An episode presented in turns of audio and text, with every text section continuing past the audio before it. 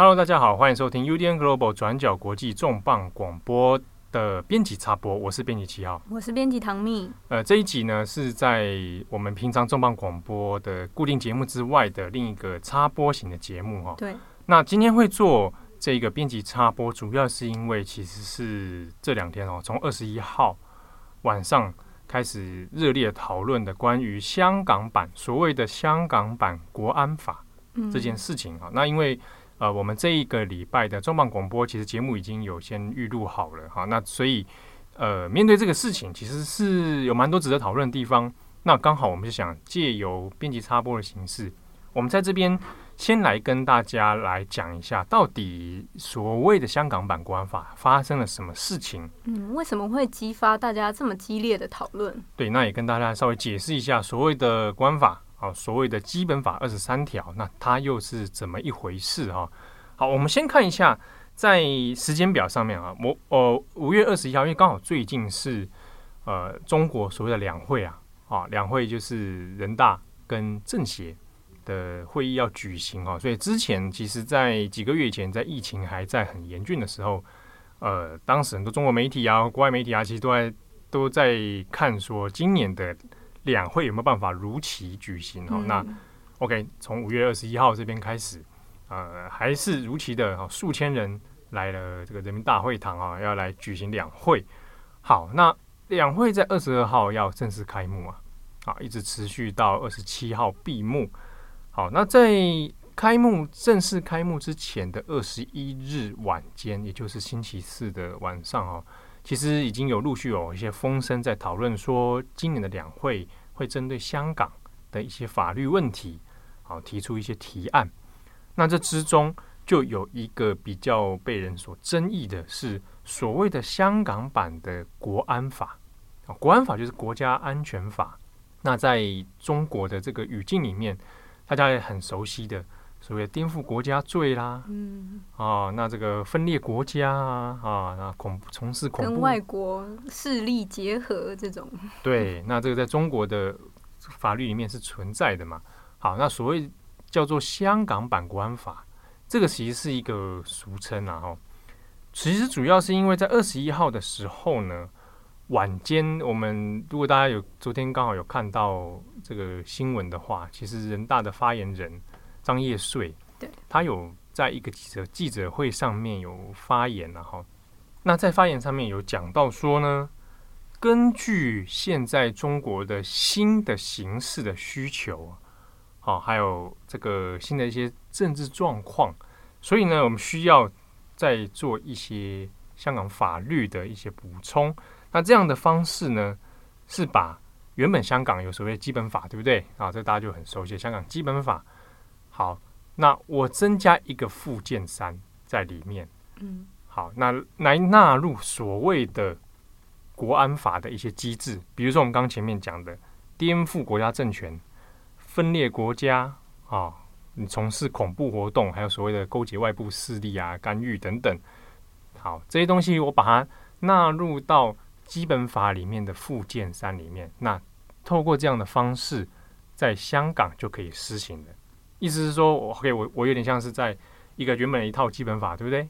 我加了一套，再放进一个附件里面，OK，有一个附件哈，在里面施行。OK，现在它就在这套法律里面了。嗯，好，就可以在香港施行了。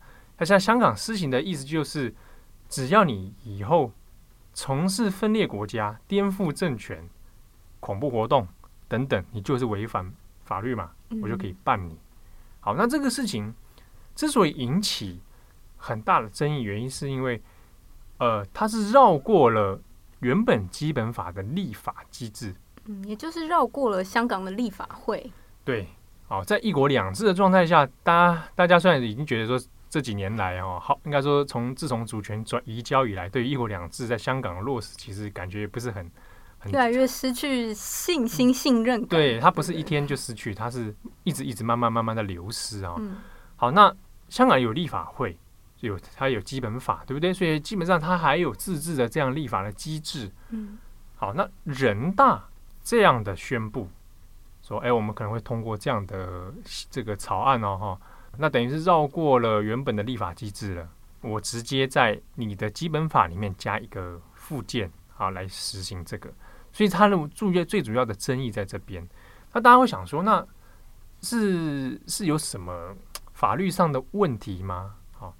好，第一个我们要先来讲是说，其实过去呃十几年来，香港一直有在针对基本法所第二十三条，哦要做一些立法啊。二十三条里面其实就是包含了这些所谓的国家安全，对国家安全的机制嘛。哈，但是、呃、香港基本法二十三条始终到现在都没有都没有通过。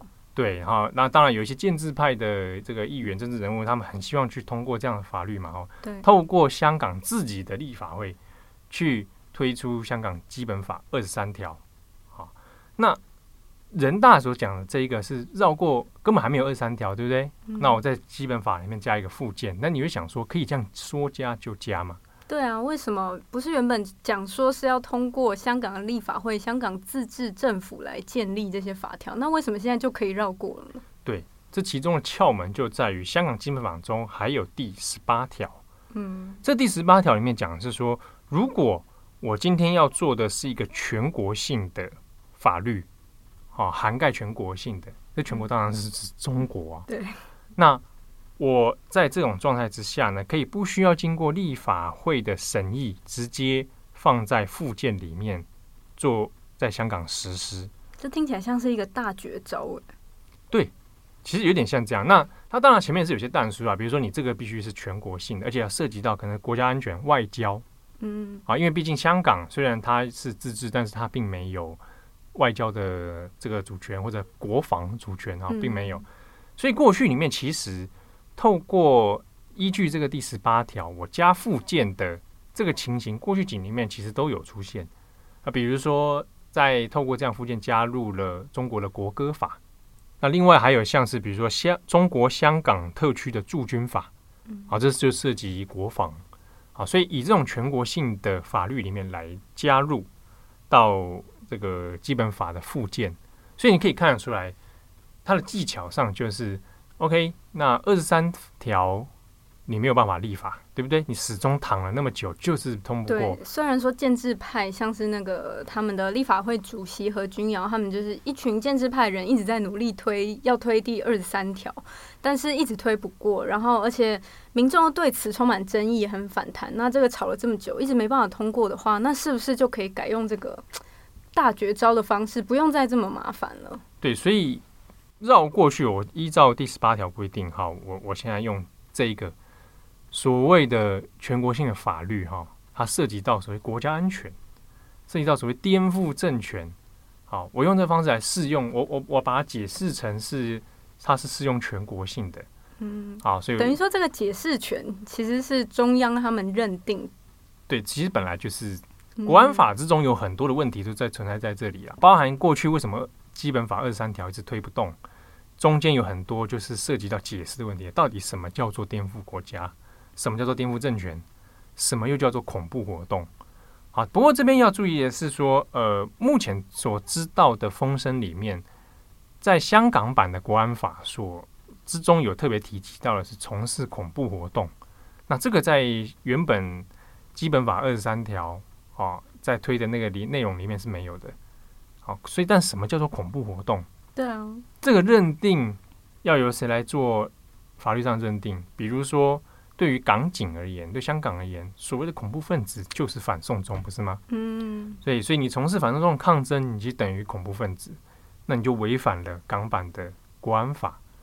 等于说，这有机会可以无限上纲，就是只要依据他们怎么认定这些是恐怖分子、恐怖主义的话，其实任何人都有机会被纳入到这个这个法条底下。对，那这个就看当今中国目前的生态是一致的嘛。嗯，好，所以好，那当然他这样的做法是被提出很多质疑的哈，比如说到底算不算是全国型适用，或者原本依据十八条。基本法十八条的但书是，你不能只列一个香港专用的法律，然后你就列列入到附件里面，你一定是一个全国性适用的，你不能专门为香港量身打造，然后你就直接加到附件里面，那这个就违背基本法精神嘛。对。那可是就就中国目前当前的立场，这个不是为专门为香港量身打造，全国的国家安全的考量。对，我是要把这个国家安全纳入到中国这个一国的里面体系去考量。嗯，好，那你这个颠覆政权就就是有问题嘛？好，所以在二十一号这样的宣告之后呢，其实就引起非常大的争议，跟甚至是很多香港民众的担忧了哈。不过在二十一号晚上的时候，其实并没有针对草案的细节哈做出任何的交代，也没有谈到太多的细节内容哈。主要还是看说，那二十二号以后是不是有一些内容上。比较具体知道到底所谓要加入的附件内容包含哪些？规定的范围到哪里？对，那它具体的细目是些什么？好，那大家可能会想说，那 OK，两会结束之后，是不是这个东西就会过哈？比如说，你觉得在两会里面这个会过吗？保证会过，绝对会过。为什么？因为它是两会。大家不要想说两会。听起来很像是那种议会，是不是？大家在中央开会讨论一下，然后大家有一些彼此意见的争执，然后最后决定要不要。有人赞成，有人反对吗？是这样吗？大家是这样觉得是这样吗？不是哦。两会我们这边要讲的两会，其中可能大家就人大嘛。哦，这次主要争议点发生在人大，人民代表大会，它有一种俗称叫举手举手部队，举手部队对。呃，有一句顺口溜啦，在中国人叫做“党委挥挥手”。哦，党委挥挥手，挥手的意思就是指挥，我要什么，嗯、我要你做什么，做什么。党委挥挥手，人大举举手，然后政协拍拍手。然后你可以看出那个整个模式吧？哈、哦，决策的是谁？是党委中央嘛？那谁来赞成投票呢？形式上的民主的举手赞成，人大。那这个顺口溜听起来也有点在嘲讽中国的这种假议会的。他本来就是这个句话就是中国战争的、啊，嗯、所有看过中国政治体制的中国人都知道这是个问题。嗯、好，那政协拍拍手，OK，就是大家鼓掌。好，所以你可以知道这样的模式。所以原则上，人大如果提了这个东西是一定会过的哦，这个没有没有什么悬念。这叫集中式民主哈，大家如果有兴趣，当然可以去找一下，呃，所有共产主义政党里面很容易发生的这种这这种组织体制。好，那 OK，我们就可以知道说，中央的意志大概是很坚决了啊。那落实在人大这边好，可是到两会结束二十七号，好结闭会，然后二十八号以后，原则上在人大这边所释出的消息，最快可能半年内。要推行这个所谓的港版国安法，嗯，那换句话说，现在已经快要逼近六月了，对不对？对，也就是说反送中要一年一周年了，半年内就是其实就是下半年啦。哦，换换句话说，二零二零年可能就会最快二零二零年就会施行这个法令了。对，那你现在面临到了几个社会形势上的冲突，比如说六月紧接着而来的就是反送中的一周年。如果这个东西在六七月的时候施行的话，那会对反送中的抗争者造成什么样的影响？啊，那就很直接的冲击了。那再下面是二零二零年香港立法会要选举啊，九月的时候，对，预定是九月要投票嘛。嗯，好，那是不是要在九月前后施行这个港版国安法？你不晓得，但是你势必也还是会对香港目前的状态。产生很大的冲击，等于是你施行之后，是不是会对于他们立法会的选举结果造成影响？这也是大家在讨论的。对，所以等于是在下半年这段期间里面啊，他要面临到的议题非常非常之多哦，等于可以说是可以让政府焦头烂额了。好，那那与此同时，这个你还要面对的是，万一疫情过后，中美两国之间的对抗形势，嗯。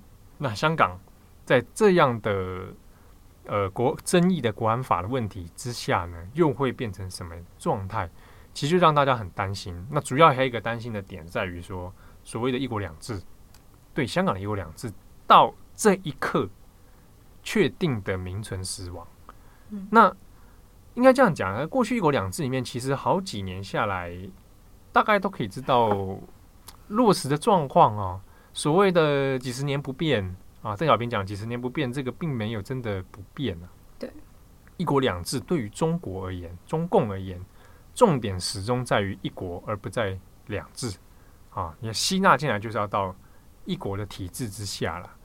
那过去一年前送中条例这事情，大家就在当时很早期的那个忧虑，就是你这根本不是一国两制啊，嗯，对不对？你送中这个就是已经是让一国两只名存实亡嘛。好，那到现在这一个所谓的港版国安法的施行之后，如果真的是落实了，他要面临的就是体制上的名存实亡之外，有没有可能香港面临一种像中国现在当代所正在面临的白色恐怖？像民主派，嗯、他们在传出这这个要立法的消息之后，民主派的人就。直接对记者表示说：“那这个现在模式就直接变成了一国一制啊！中国直接绕过了立法会，然后为香港来定量身定做这个法令，那根本就是把一国两制视为无物，就是根本就无视于他们所声称的一国两制。那现在直接进入一国一制的话，对于香港人的自由还有他们的人身安全，其实都是非常令人忧虑的。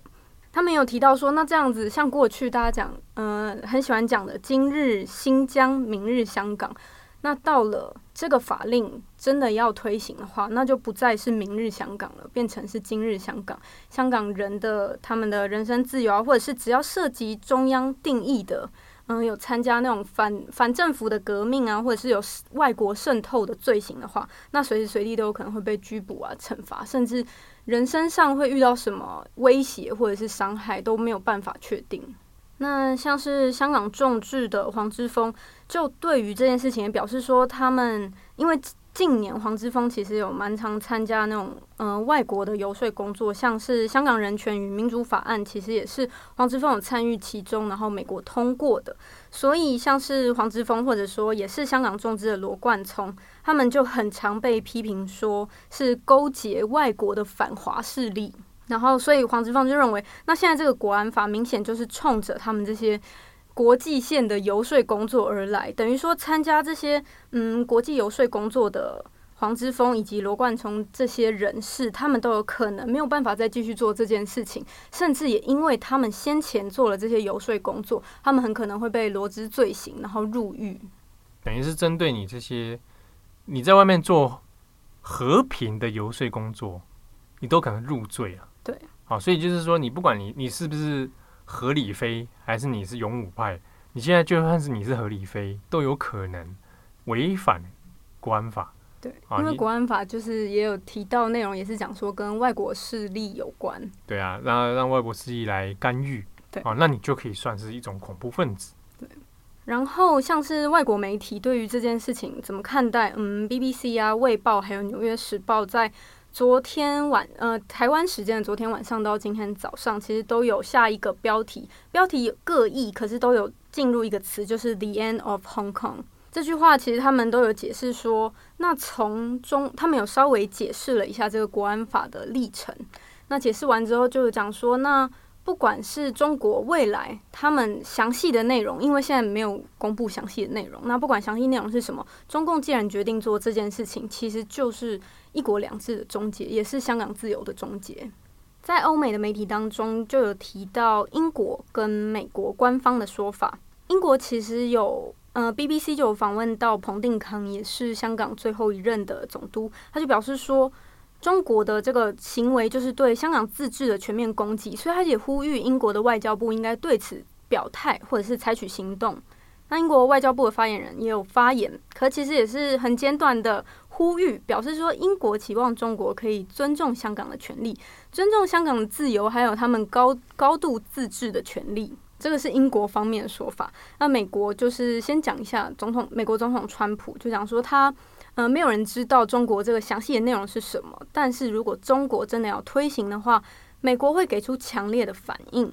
那这个在美国国务院发言人的说法也看得出来，他们说中国如果真的要推行这件事情的话，是严重破坏国际的稳定，所以会受到美国还有国际社会的强烈谴责。你讲那强烈反应，把它原字讲出来一下。川普是使用 react strongly，嗯，对，所以是强烈的反应。对，那这个部分上跟大家特别提一下，是因为它有时候这种呃针对外交的所使用的词汇，它会有一些特定的用意哦，那什么样字眼，它可能代表什么样的含义？然后我们刚刚这边讲的是强烈反应，我们在中文听起来好像会有点，呃，普通了哈。强烈反应，强烈反应很像是啊，我会暴怒吗？还是说你只是骂一骂这样子？对，strong 这个这种呃有行动的反应哈，那这个是目前川普所第一时间所所给的回应嘛？嗯，那我简单讲一下美国共和党跟民主党，就是两党他们对于这件事情的反应。共和党的参议员克鲁兹是 Ted Cruz，好，对。就在他的 Twitter 上面表示说，中共这样是加速终结了香港仅存的自治权，还有剥夺香港人的基本自由，所以这个中国的这个举动是完全不能够被接受的。克鲁兹就警告说，如果北京不立刻撤回这个提这个嗯、他们立法的提案议案的话，就必须要重新评估美国对于中国的政策。民主党方面，众议院的议长佩洛西也有发 Twitter 对于这件事情的反应。其实两党的反应是接近的。佩洛西就表示说，北京他们是再次要试图破坏一股一国两制的做法，这件事情令人非常的震惊。而且他认为说，北京就直接绕过，其实说法很一致啊，就是讲说绕过了香港的立法程序，是完全蔑视当地的法治的权利。好，那所以看起来目前的反应是差不多哈。那其实也主要是因为他的问题蛮明显的，所以呃，各位我们的听友或读者呢，在看到这议题的时候，一下子看到觉得好像很复杂哦。其实你仔细稍微看一下，它的脉络没有那么复杂。基本上我们回过头来帮大家整理，今天透过人大，透过中国的中共中央。好，那试图呢，在原本应该一国两制有立法自治的香港，绕过他的立法程序，去加一个但书。可是他这个做法是符合基本法里面所授予的权利的。这之中有一个比较微妙的立法技术。我们刚刚前面讲，他今天做这一切的行为是来自于我依据基本法第十八条嘛？对。大家想说。我特别用十八条，原因是因为我原本在基本法里面并没有这个相关的国安的法律机制，对不对？嗯、就是原本大家很多对一直想要极力推的二十三条，一直推不过。对，那在二十三条里面，它有一个但是有一个原本的草案里面就写到说，香港特别行政区应该自行立法禁止任何叛国、分裂国家、煽动叛乱、颠覆中央人民政府。窃取国家机密的行为，好，这里面就是有一个这个“应”这个字，应该，对，应该听起来很含糊，很力道不足，对不对？唐蜜，你应该怎么样怎么样做？那如果你没做呢？没做也不会怎么样，是这样吗？不是，是你没做，那我我来做。对，你既然没有做，对不对？他这个东西，它就不是在。它就有一些文字上面的巧妙之处，然后，所以这为什么呃二十三条其实一直挡到现在通不过嘛，对不对？它过去的一直好几年来，甚至也引发过，在二零零几年的时候，其实引发过游行，就是对于二十三条这个法律的抗议啊，它就基本上就是很像完全是白色恐怖的状态。好，基本把二十三条挡下来了，有很多泛民派、民主派的议员也都把它挡住了。对。但你你也没有想到是说，那今天用的是十八条的方式来给你加一个附件。好，那这样的做法你没有办法在立法会挡下来，嗯、因为今天事件他直接绕过了立法会。他今天发生在两会，嗯，在两会上面你是挡不住的。好，那事情发展到现在这个样子，我们大概有几个方向去思考哦，大家也可以继续观察。一个是那接下来未来可能比较近期的一两周之内。香港会发生什么事情啊？抗争者会不会升高他们的愤怒？会不会暴动？会不会游行等等？哈，那北京方面、中共中央方面应该都有预期到这样的可能。对啊。那在想什么呢？好，或者他该怎么处置呢？这就是可以去思考的点。那另一个是说，我们或许会很纳闷的是，为什么北京要这么样执意在？现在此时此刻，嗯、这么着急，这么强力的要强硬的要推这件事情哈，他这他这个要付出的代价其实蛮大的。像是什么？比如说好了，你你看，你等于是要在针对香港地位、人权方面把这个冲突拉高。嗯，你跟中美之间的对干的那个形势越来越明显。对，你直接把它白热化了，原本还有藏在一国两制之下。对，或者是说，他可能啊某种程度上有转圜余地。好，那显然可能在北京的认知里面，这件事情也许到了一个不得不去收拾的场面。好，我不能，我不能再让香港成为谈判的筹码，我不能在香港变成变成所谓外国势力拿来要挟中国的一个筹码，所以我必须把它赶快的收进来吗？好，这个是一个思路的方向了哈。另外就是可能中国内部里面有没有其他的考量？比如说，香港已经是在中国内部里面不得不解决，不得不让它完全收紧、拉紧的一个状态，以防止其他的各种政治上的威胁可能吗？比如说对习近平统治权力的威胁吗？不确定。好，这个过去几年当中，其实一直有人在讲香港问题会不会是中国政治内部里面一个很大的痛点，或者是他的政敌会拿来要挟的一个议题，不确定哈。另外一个是说，你今天做这样的事情，名一国两制名存实亡，他要做的另一个代价是，你等于是像你一直很想统一的那个台湾，嗯，宣告一国两制是一场游戏，一场梦，完全是骗人的意思啊！对，就是你所谓的几十年不变，对香港身上你给出的种种承诺，其实你都是可以在一夕之间就推翻的。对，那过去几年，其实大家大概慢慢都看出这样的趋势了。我想。这这对应该对很多人来说都看出那个“一国两制”趋势本来就是有这个问题哈、哦。嗯、那反送中之后，一直到现在这个香港港版国安法，你等于是像某种程度上你没有跟台湾明讲，但你跟台湾就是告诉大家，这“一国两制”在香港基本上玩完了，嗯、所以你就不大可能再去跟台湾在谈判的时候说，其实你也可以试试看“一国两制”啊。对啊，我们会给你们高度的自治权，对不对？那那你现在香港弄成这个样子，你等于把这个路。堵掉了嘛？嗯，好，你要付出这样的代价。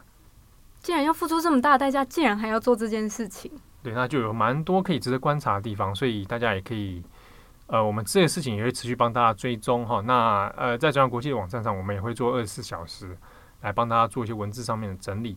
所以也请大家如果有兴趣的话呢，可以来收看。好，那感谢今天的收听。我们这一周的重磅广播节目内容也还是会照常进行。嗯，在礼拜六早上上线。对，好，感谢大家，我是编辑七号，我是编辑唐蜜，我们下次见，拜拜。